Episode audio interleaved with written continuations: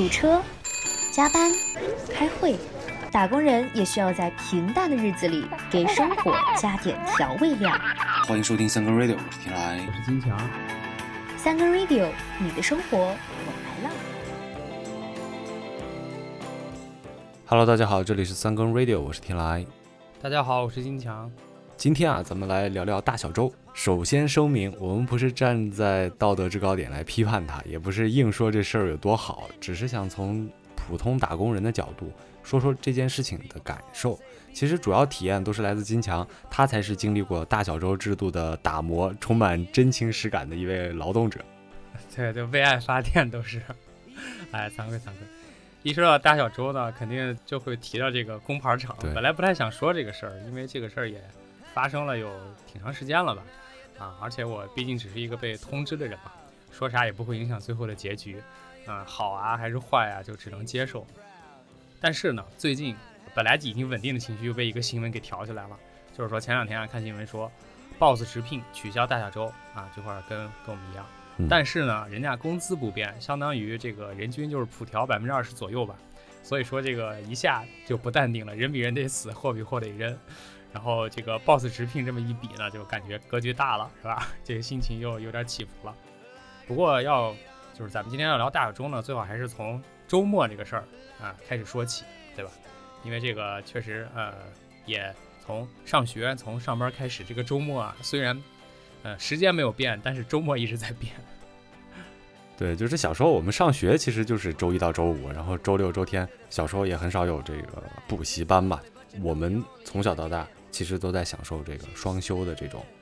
福利也好，还是这个生活的这个节奏也好。上学的时候就不细说了，呃，咱们可以从上班开始说起。嗯，呃，我呢最开始上班的时候是做这种传统行业，算是，啊、基本就是双休的时候也不需要加班，然后也能保证，呃，每周都有两天休息。也可能就是确实是当时，呃，刚入职，刚开始工作也没啥能干的，所以公司也不太希望我到办公室去浪费水、浪费电，就不太愿意让我去。后来呢，开始就慢慢的开始有加班这个事儿，呃，加班呢也是这种不是非常固定，它是一个大的周期性的工作。怎么讲呢？就是可能按按月为维度来计算吧。呃，某些时候它比较忙，就需要加班；有的时候呢，就不是特别的忙，就不需要加班啊。然后这个节奏也不是很固定啊。比如说我之前做财务的时候，就是月初和月底这两头是特别忙，然后就得加加班。中间呢，其实就还好啊，平时就该干嘛干嘛了啊。这是对，这是之前啊。之后呢，就开始到了互联网。互联网呢，这个就开始 一发不可收拾，那个真的就不是说周末什么加班这些事儿，真的那个叫个不舍昼夜呀，就是没白没黑的在干。我以前也是做传统行业嘛，但是这个确实就是因为工作性质原因，他加班的这个频率其实是很高的，就经常比如说要晚上熬到半夜，甚至是两三点、三四点，然后如果是有重大的事情的时候，是需要通宵。这个加班在很长一段时间里面是我这个工作的这个一个主题，可能白天正常八小时干完。就是知道自己晚上就是要加班的。后来也是改换行业以后，就是像你说的这个周期性的加班，忙的时候加，闲的时候不需要。但是就是我们就说这个大小周嘛，大小周其实出现，其实肯定是和时下的这个经济发展，特别是互联网经济这个飞速扩张，其实分不开的。我们所听到的这个大小周，其实都集中在这个互联网行业。我们没听说什么律师事务所要大小周啊，房产公司要大小周啊。像这些公司其实都是我们说的这种周期性的加班，然后它不是说一个制度性的，然后主要也是现在这个这最近这几年吧，赶上这个互联网飞速发展嘛，它有一个发展红利期。嗯，那么互联网企业用大小周制度获得更加充裕的这个劳动时间，是我觉得逻辑上是 OK 的嘛。那肯定是。然后获取更多的劳动价值嘛，反正肯定企业是赚到了。然后员工赚不赚到就不知道了啊。那这个红利，你作为员工有什么有什么获得吗？啊，那我是啥都没赚上，啥都没赶上。如果说按咱们这个以毕业为节点开始算，如果刚毕业就去互联网公司，估计还能混点这个早期的福利，真的是红利啊！啊，因为确实就听说了一些这种早年间的互联网的造富神话，比如啊某个公司的某个人，然后因为怎么着，然后就怎么财务自由啊，这总这几关键字你就记住吧。这几年去呢，基本就是赚的都是辛苦钱，我觉得。如果说硬说就是要有什么比较好的福利，相比于之前，可能，嗯，我觉得就是公司的这个饭还不错，公司管饭，而且饭还不错，然后你就每天不需要纠结这个中午吃什么、晚上吃什么这种问题，你只需要选择就是吃或者不吃，对吧？非常简单。而且呢，啊，其实就是，嗯，也挺怀念这个。在传统行业做的那几年，因为那时候加班至少还是得去一趟办公室，呃，比如说有什么事儿，然后几个人，大致三五个人要在办公室，然后干干一个什么具体的一件事情吧，一个项目或者是一个方案之类的吧，是很明显的有一个界限的，就是工作跟跟生活的界限，就是我去了办公室工作，我在家就待着不工作。但是现在在这个互联网行业，你就会觉得没有特别明显的界限。因为只要你你在的这个环境里，它有电，有网，哎，再有电脑，基本你就能上班。或者说，哪怕你就算和一些没有见过的同事，可能从你入职到离职，你都没有见过这个人，但是你跟他就一起做过很多的项目，这大家都是这种网友，然后一起干这些这个网上的项目，这就是现在就是这种状态。对我日常工作里面也会和国内的一些互联网公司的这个员工有有对接。我最大的一个体会就是，他们好像二十四小时都在线。对，就因为有时差嘛。我我经常会，比如说在我的工作时间，呃，发信息给他，可能也就是隔十几分钟、二十分钟他就能回，就不管这个时间是多晚，就是国内时间是多晚，他都能回。所以我就觉得，互联网企业难道真的是在靠爱发电、靠网发电，然后有网就能加班？然后我就觉得。还挺吓人的，嗯，所以说大小周其实就是个说法，就是即便没有这个大小周，也有各种各样的理由去让你加班。就比如说这些互联网公司的，就是我对接的这些人，他们可能没有说大小周，公司也没有规定必须什么时候加班，但是你真的客户在跟你呃问问题或者是有有事情咨询的时候，他还是被迫的就不得不的去给你回信息去加班。可是可能。就是大家都差不多，而且我觉得有一个原因，就是因为互联网这个行业真的速度特别快。如果说你不去快速的推进这个事儿，等你，呃，七天里边用五天的时间去推，然后再休息两天回来，这事儿估计黄了，风向已经变了，所以就大家就会有这种怎么说一种紧迫感，或者就是这种这种特特别特别着急的感觉。还有你刚才说的这个时差。啊，不光是你这个在国外跟国内有时差，就我可能跟我的同事也有时差，大家每天醒来睡觉时间都不一样，所以，呃，就像你那种情况，有的时候你跟他白天发消息啊，比如我，我在白天跟他发消息，早上然后就没回，但是呢，这这个晚上突然就回我一句，很奇怪。我就特别受不了这种，就是感觉生虽然生活在同一个城市，同一个这个工作在同一个公司，但感觉就好像大家过的是不一样的生活。对，你说大家都在北京，这个朝阳区和海淀区怎么还会有时差呢？真是奇怪啊！还有就是，有时候我也经常在想，为什么这个公司就有这么多的事儿？因为有的事儿你真觉得它是好像是有必要，有的事儿呢就有点莫名其妙，你都不知道这个事儿到底。到底是为什么前因后果也不知道，然后就给你拉进来了，所以经常会有这种一个这种突然就把你拉进去，然后需要你做什么什么什么这种情况，也会也会让人就非常的措手不及啊。你可能没有经历过这个大小周，但是肯定也加过班吧，对吧？就像你刚才说的，这个有时候严重一点的可能还会通宵。一般的加班就是这种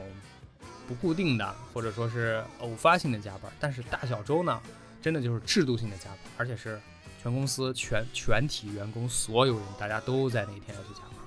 这个总结其实挺到位啊，但是大小周的情况下，就是你一个月下来，其实还是一周一天的休息时间吧，就感觉好像就是单休，但是似乎又觉得哪里不对。大小周就规定了你这天就某一个休息日，你必须要去上班一样的，对，就是感觉不太对。我不知道你的感觉呢？啊，就你刚说的这个单休和大小周，其实。还有就包括这个之前最早说的正常的双休，其实这三种我都经历过，可见我这个周末，我这个周末可太不容易了。我一个周末两天我能休息出三种形式来。嗯，先说这个单休啊，这个单休我觉得这个是最最最操蛋的。嗯，为什么？就是你给给你的感觉就是，你不是在上班，就是准备明天上班。嗯虽然我放假，但是我一点都没休息，每天就是，也不是，就每周就是我用那天休息的时间，可能洗洗衣服，晚起一会儿，然后稍微晃这个晃一晃就过去了。啊，当时我是觉得，就有一段时间，我那个公司是实行这个单休制度，我当时就真感觉，就对人的这个嗯这个伤害特别的大，而且导致我虽然一个星期上了六天班，但实际上我这六天呢都是在为这一天恢复。对我完全缓不过来，呃，然后我其实还想到，就是在双休制度出现之前呢，就是父母辈儿他们那个年代的那个单休呢，可能比我当时那几个月的单休还要更加的硬核，因为父母那个年代，对吧？他又得收拾房子，又得洗衣服啊，又又等折折腾孩子，还得去看望这个爷爷奶奶，就是他们的父母。然后当时呢，这个社会环境也没有外卖，没有这个这个网约车，对吧？你也不能去什么地方找一个保洁，然后也没有这个扫地机器人儿，真的就纯靠自己，呃，怎么说？就纯靠手工，纯靠人力去做这些工作。真的，我我想想我都我都头疼，我真的太不容易了。我觉得父母，对，这个也有可能就是现在更卷了吧，或者是你的这个工作可能日常的工作压力可能更大了，就是你的周一到周五可能就是除了上班还有加班，还有各种各样其他的事情，就比父母他们那个年代可能更加的复杂啊。这里不过我们可以插一段历史啊，就是关于这个单休双休的这个历史。嗯其实在，在咱们国家就是改革改革之风的这个撩拨下啊，劳动人民与国际接轨的心情，其实当年日益迫切。就是一九八六年左右，一九八六年五月，嗯，有关部门成立了缩短工时课题组。哦，当时有一项意向调查，我想问一下，这个缩短工时课题组现在还在吗？能让我们公司去研究研究吗？能帮我们缩短缩短工时吗？给我们想想办法。对我觉得像现在大小周这个取消或者是设定，我觉得真的需要这么一个专业的课题组去研究研究。哎，你想当时你看，就当时有一项这个意向调查，就这个课题组发出的。嗯，就是他们抛出了一个难题给这个呃给民众，就是说每周增加一天工资和不增工资增加一天休息，嗯大家会怎么选？嗯然后调查结果其实，在当时的社会环境下，其实大家非常意外的，嗯竟然有百分之八十以上的人选择了后者，就是我不增加工资，我要一天的休息时间。休息一天。对，哦然后这个就是在当时其实还是挺挺让大家意外的。然后过了一些年吧，就一九九四年三月五号，大家才迎来了第一个这个叫大礼拜。大礼拜的星期六，就这一天就是以前因为单休嘛，现在星期六被定为休息日，那这一天就可以休息了。哦然后第二天的时候，各地的媒体报道的内容就出奇的一致，就是说哦昨天是第一个双休日，哦全市有几十个单位的工作人员忘了今天我休息，啊照常一大早赶到单位。我怎么觉得我怎么觉得是故意的，在这儿卷呢？啊对，就是有一种明天明明学校放假，但是我还是背着书包去了学校，但是我是第一个来的，我并不知道放假。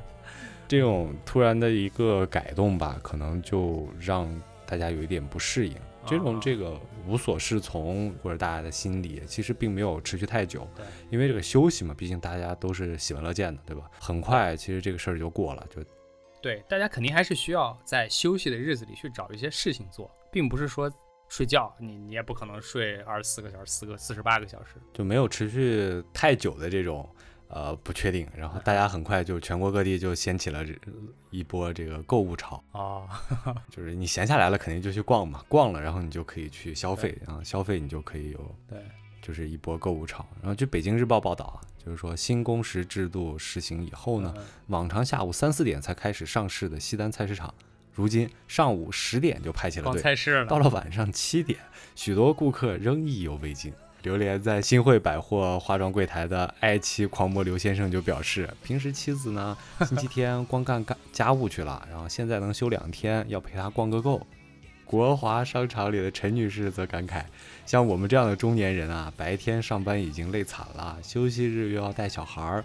这不双休日来了，终于能够喘口气儿。哦，而很多这个年过半百的人啊，生平第一次旅游也是趁着这种大礼拜完成的。啊，去这个周边的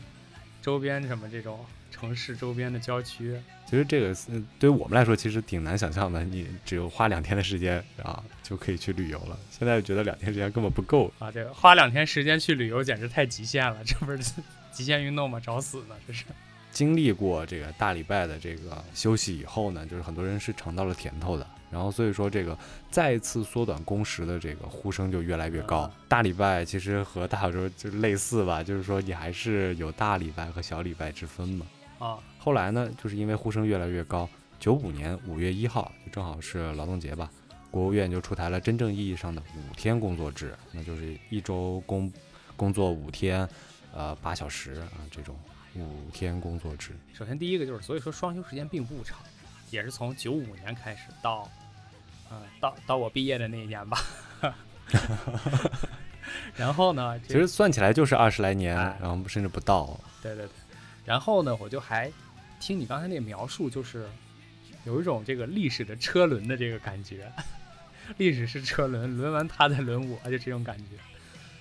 当时这个让大家选择是吧？做做一个调研嘛，最开始啊，我们公司好像也做一调研，但是也并没有调研我，没有在乎我的结果，好像我也没参与。然后大家选的是后一种，这个不增加工资，但是增加一天休息。我们公司那个调研结果说是三分之一选的是啊、要休双休，啊、好像有点类似。还有就是这个消费，像你刚说一波购物潮，我感觉现在我的朋友圈哈，一到周末就是这种也是购物潮，当然不是逛菜市场，就是逛逛现在一些这种商场，逛一些什么网红的景点，无非就是吃吃点大餐，然后看个电影，然后买点东西，跟当时的这个情况好像就非非常的非常相似，对，哎，对，真的是历史的车轮。嗯，双休确实就是也挺来之不易的，从这个应该是八几年、八五年、八六年开始，一直到九五年，这种十年的时间才慢慢落实下来。嗯，然后也一直到这个到我毕业，随着时间推移呢，然后这个上班开始，然后这个呃在双休制度落实的时候就开始出现一些问题了，然后开始发明这种新型周末，就是大小周。啊、这个大小周呢，比刚才这个说的单休就更具有迷惑性。大小周的感觉就是，嗯、一个是，嗯、你在那个小周末就是完全没有休息，然后也会觉得我是第二天就要去上班，所以那天也是一种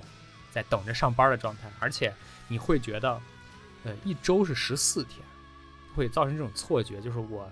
我要过了一周我就可以周末了，就这种感觉。中间的那一天就是为了可能防止这个大家。呃，身体或者心理出现一些问题，然后让你在家稍微缓一缓而已。然后你在一周是十四天的这种这种长度下呢，你就会觉得一个月就是两段儿，然后每个月过得都特别飞快。而且我们公司又是这种双月制度，就是每双月就得总结总结，然后定一下下个月的计划，所以你会觉得还没怎么做，哎，又到月底了，还没怎么做，又到这个双月底，又开始要要开始总结，开始复盘，要开始定下个月计划。然后双休这个其实就不用解释，双休这个就是最普遍的吧，大家也就是每基基本就是除了可能像咱们这种 咱们这种打工人之外，其实大家都都能体会到双休，这个就不不再多说了。双休其实像我们刚刚讲，这个政策落地其实花了不少的功夫，除了时间啊、各种嗯调研啊，还有大家的这个适应。对，但是互联网企业打破这个双休这个制度，其实只用了从历史的角度来看，就是一瞬间。不是说我们要全面否定这个大小周啊，就是说大小周它出现肯定是这个互联网公司它遇到了一些问题，然后它需要在当时的这个时间段需要用这个东西去解决一些这个所面临的一些困境。但是我们要看它好不好，其实是从工人的角度，我们就要看它配套是不是做得好，这个正常的我们的个人的权益是不是有保障。如果都做得好了，然后员工又愿意，你多干一天多挣一天的钱，其实很多人还是愿意的。那是就是如果就像现在，如今大小周取消啊，个我个人认为，其实除了员工的双休的这个强烈意愿以外啊，企业也肯定也发现了，嗯除了这个继续实行大小周可能存在的这个法律风险，除了这些问题，比如还有其他的什么成本啊，比如工作效率啊，嗯我还是要说以前节目里咱们提过的一点啊，就是说工作时间增加其实并不意味着这个工作效率的提高，对很多时候只是增加了可以用来更多消耗的一些时间，就是花更多的时间用来消耗。对其实对于企业来说没有任何意义的。其实对这个什么工作效率啊的工作效率的提高，其实也并没有特别明显的一个帮助。然后现在大小周不是已经改到双休了吗？对，就是而且已经过了一段时间了，好几个月了。嗯，那你的生活你觉得有什么变化吗？好，我生活的变化，我我最直接的变化就是我的工作一点没少，但是我的工资变少了。还有就是我这个。我有周末，我得两天都得做饭，我少了一顿饭，少了一天的饭。以前这个每月是加两天班儿啊，然后加班的时候是双薪，所以加班的这一天其实性价比还是非常高的啊。因为对于我们这个一般的打工的人来说，我其实就是这些干完这些工作，我能拿到更多的钱，代表我的性价比更高，或者说我的这个就是我我赚钱的效率更高吧。所以呢，这个周末之前的周末的这一天还是。呃，据我观察哈，还是大家都是一般不会缺席，宁愿周中请假，周末不会缺席。但是，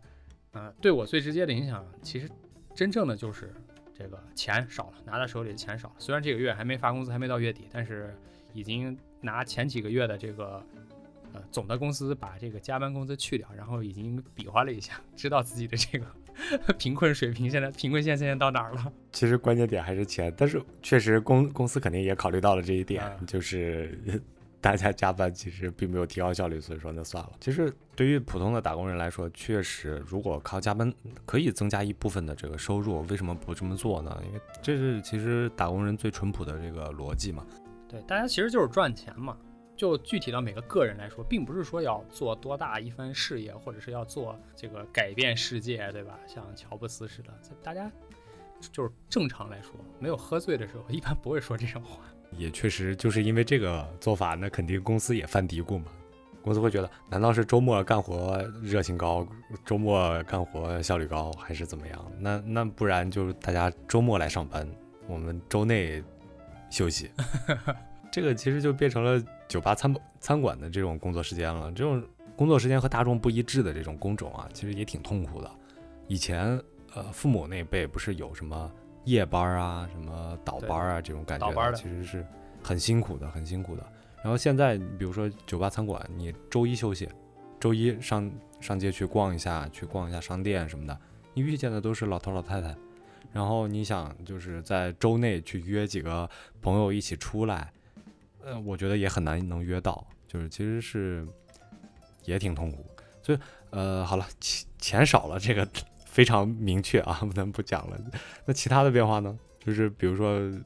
业余，就是这个现在时间稍微多一点嘛，那有发展新的爱好吗？关于爱好，这个只能怪自己，还是太懒，人终究还是懒惰的。以前大小周的时候，就总觉得周末啊没时间，有点累，然后也没时间看书。现在双休了，依然没看书。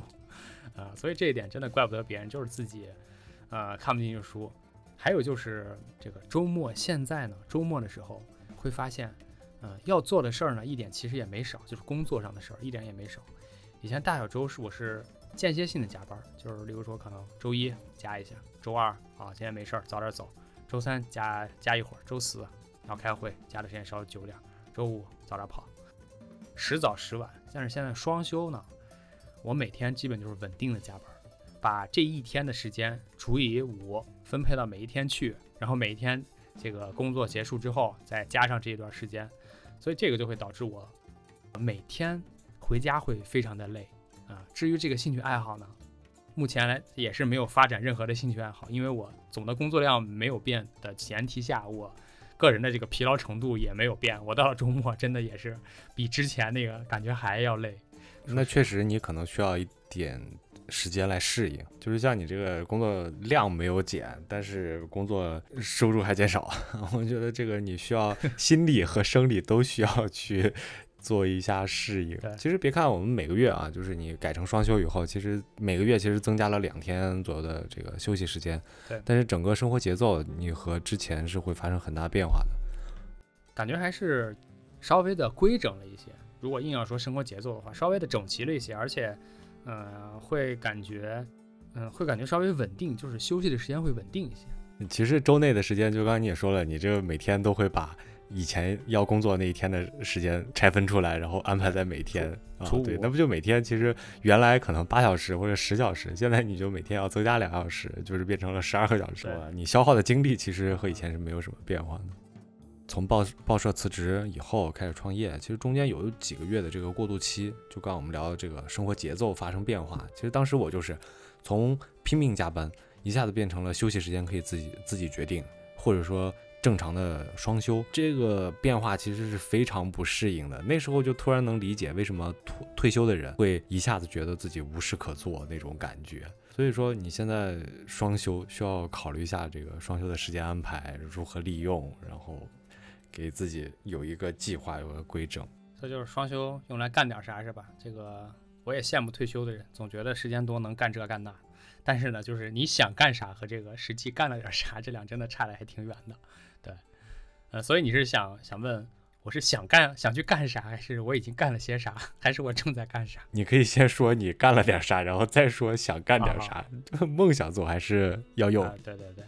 就是我先说自己干了点啥，干了点啥，就是周末现在啊有两项是固定的项目，就是第一个打扫卫生，是那种大扫除，彻底的打扫，就是吸地，然后拖地，然后该擦擦，然后该收拾收拾。呃，因为上班的那五天真的就是基本。啊，从出门到这个回家，然后就是基本就收拾收拾睡觉了。啊，我我毫不夸张的说，我基本在互联网公司没有天亮的时候下过班，没见过这个五六点钟的北京。北京天黑的早 啊，对，天黑的早，天啊。然后主要是打扫卫生啊，因为这个一个星期不打扫真的有点难受。然后打扫完了之后，你就会我就会觉得这个心情明显变好，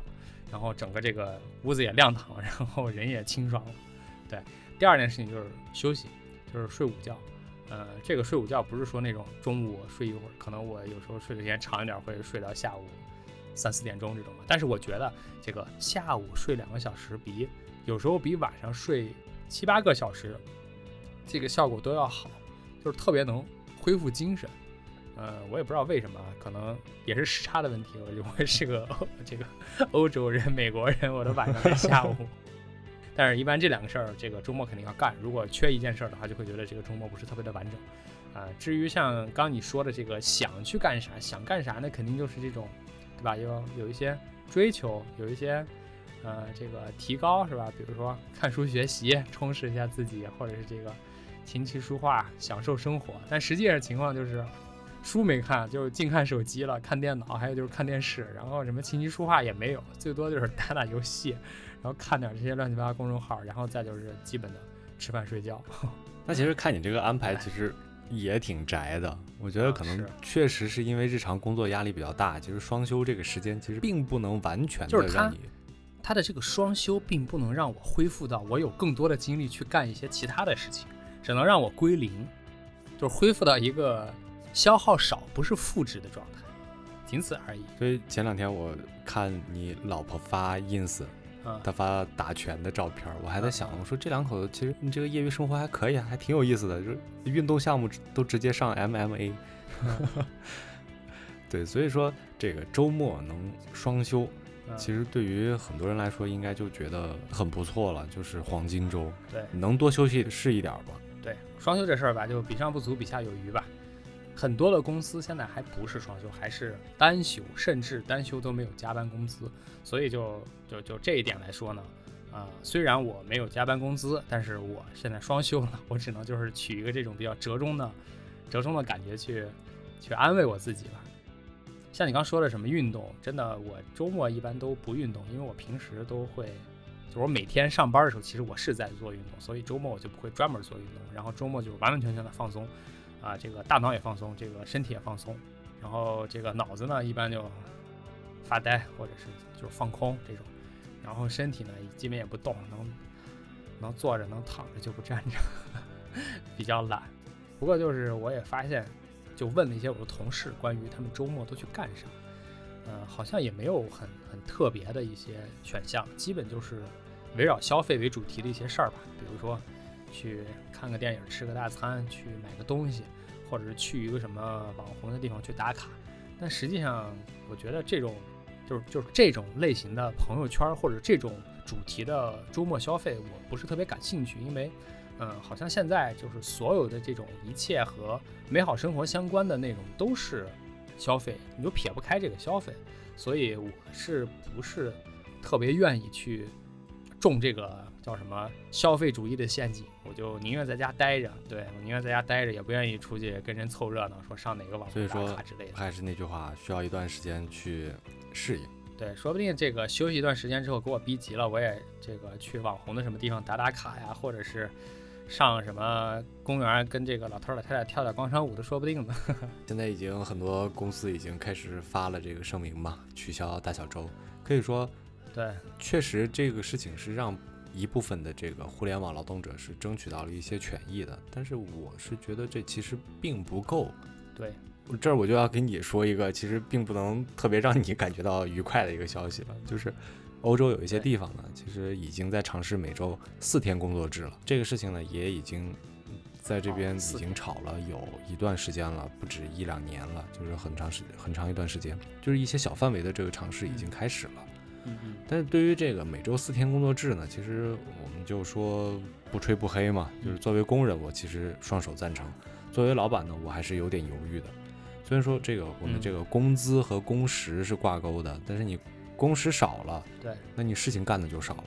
原来可能一周的时间，一周能做完的一件事情，可能以后就需要两周。这个工资其实你说加班不加班的，就是在这边呢，你加班肯定是有加班工资的，这个是没有办法的，不然的话工人会告你的。但是实话实讲啊，从一八一七年。八小时工作制诞生到一九二六年双休工作制实行，全球范围内其实都是在减少工作时间，提高员工福利，这个是一个大的趋势。不管是什么单休啊、大小周啊、弹性工作制啊，其实都是历史螺旋上升发展过程中往回旋的那一段。就是我们前面回顾那个历史，你也就会觉得，其实就是和历史是惊人的相似。是是是，有历史局限性，有经济局限性，各种各样的理由吧。就是它会造成某一个时期采取一个特殊的这个工作时间的这个制度，但是我不觉得这是理所当然的。对，特别是像大小周这样的。对，还是要回归正常，就是正常的工作、正常的生活，然后大家都是一个正常的人。一周歇三天，其实这个事儿我真的有点不太敢相信啊，因为这个一周如果只有三天开会，哎，我都已经烧高香了，就别说这个 干活了，只开只上三天班。其实呢，无论这个大小周还是双休，还是任何形式的这个周末，就以现在的情况来说呢，其实都是比较脆弱的，或者说没有一个很很强的保护措施去保证它的这个时间完全在休息。比如说这个手机上装的这些办公软件，什么这个微信啊，这个钉钉啊，飞书啊，包括这个短信啊、电话啊，你随时都得待命。老板来说需要你做一个什么事儿，难道你能说我正？我正在休息，对吧？这是明显不符合国情了，对吧？都是一种随时待命的状态，stand by。然后呢，还有就是你刚说的这个工时的这件事儿，其实工时只是一个比较常用的用来衡量工作的方式。呃，至于这个工时的利用率，就是多少，或者说咱们说叫工作效率，这个是没法衡量的。或许某一天。呃，一个什么社会学家或者心理学家或者这种谁发明出一种比较能客观衡量这个效率的方法的话，这样就可以很好的保证工作的时间是达到这个效率，以及休息的时间能很好的休息。我觉得就希望这是所有人的理想呀，不管是工人还是老板，其实都希望有这个。对，就希望有一天这个历史的车轮能滚到那那一节吧。嗯